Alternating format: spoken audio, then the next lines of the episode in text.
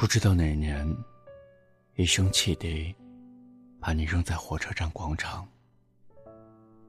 你数着脚下东倒西歪的行李，盘算着这里与天安门的距离。实际上，你并不知道，天安门只需要往前走两公里。霓虹灯四处闪烁，高楼大厦满街都是。你昂着头，挺着胸，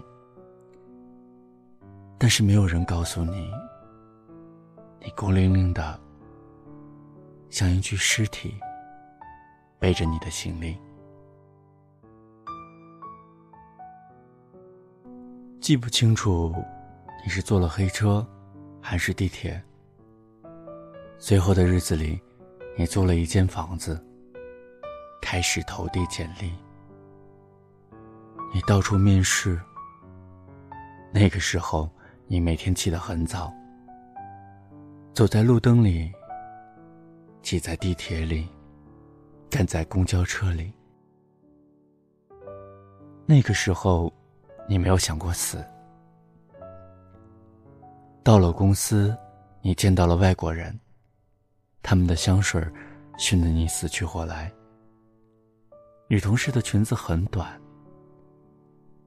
但是没有人看你一眼。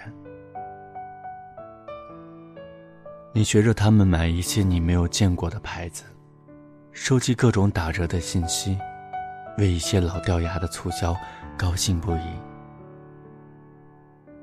你在周末去了颐和园，去故宫，还起了个大早去看升旗。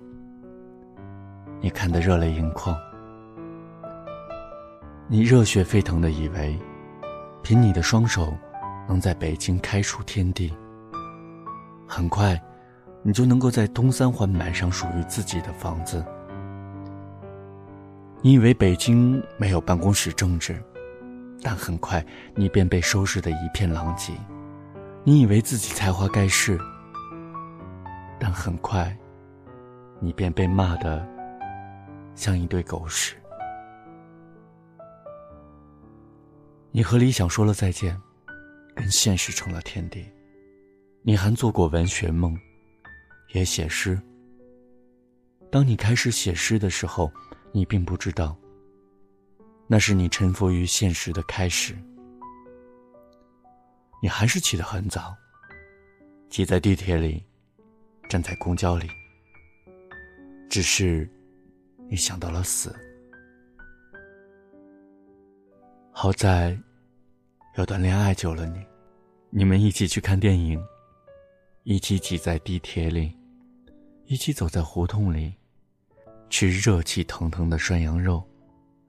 去鬼街吃又辣又麻的小龙虾。你们上床，你们同居，你们合伙做了第一顿饭。有的糊了，有的咸了，有的没有放盐。他还给你买啤酒，帮你洗衣服。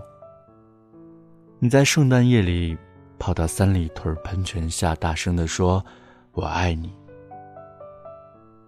夜空如银河一般美丽，可是你屁都没有，却觉得拥有了全世界。你觉得你们会永远在一起？你们开始攒钱，准备买房子，甚至计划着环游世界。攒了一年的钱，你们发现还不够下一年的房租。你骗你的父母说北京很大，说你有了女朋友，你住的地方非常的好，还有暖气。你说你的上司对你不错，最近可能要升职，所以你还在加班。挂了电话，你抽了自己一个耳光。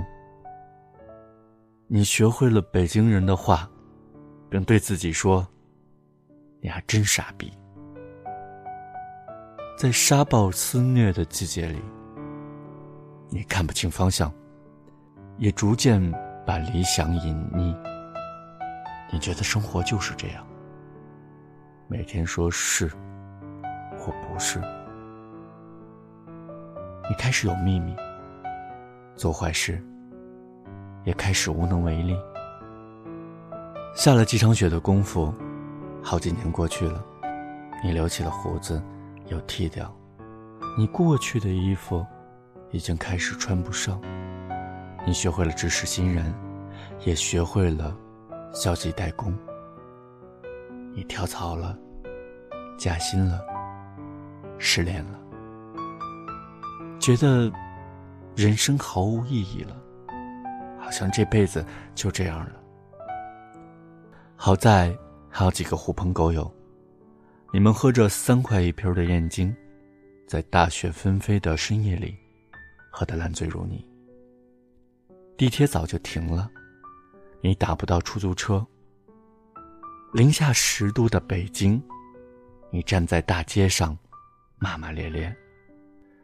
幸好有个路人带你上辆黑车，像刚来北京一样，你战战兢兢。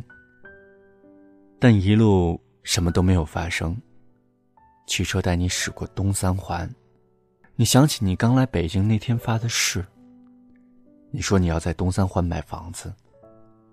直到你厌倦了北京，也没在东三环睡过一夜。你看到好多酒店，都是五星级。回去的路，你很熟悉。车玻璃像一面镜子，他轻轻的告诉你：“好好看看北京吧。”夜空依稀，你不再觉得北京美丽，你明白，来北京是一场空欢喜。你在合租的房子里睡了一夜。第二天醒来的时候，你去辞职，去跟所有你认识的人告别。你给父母买了礼物，打包好了行李，突然发现当年你带来的书还没有打开。你买了回去的火车票，火车驶出北京。你站在车门前，两手空空。你说，你来过北京。尽管，他葬送了你的青春和爱情。后来，你有机会去北京出差，看到那些刚到北京、满脸斗志的学弟和学妹，仿佛看到了当年的自己。你不忍心告诉他们什么，你觉得有理想总是好事。你只是说，人这辈子。总要去一次北京。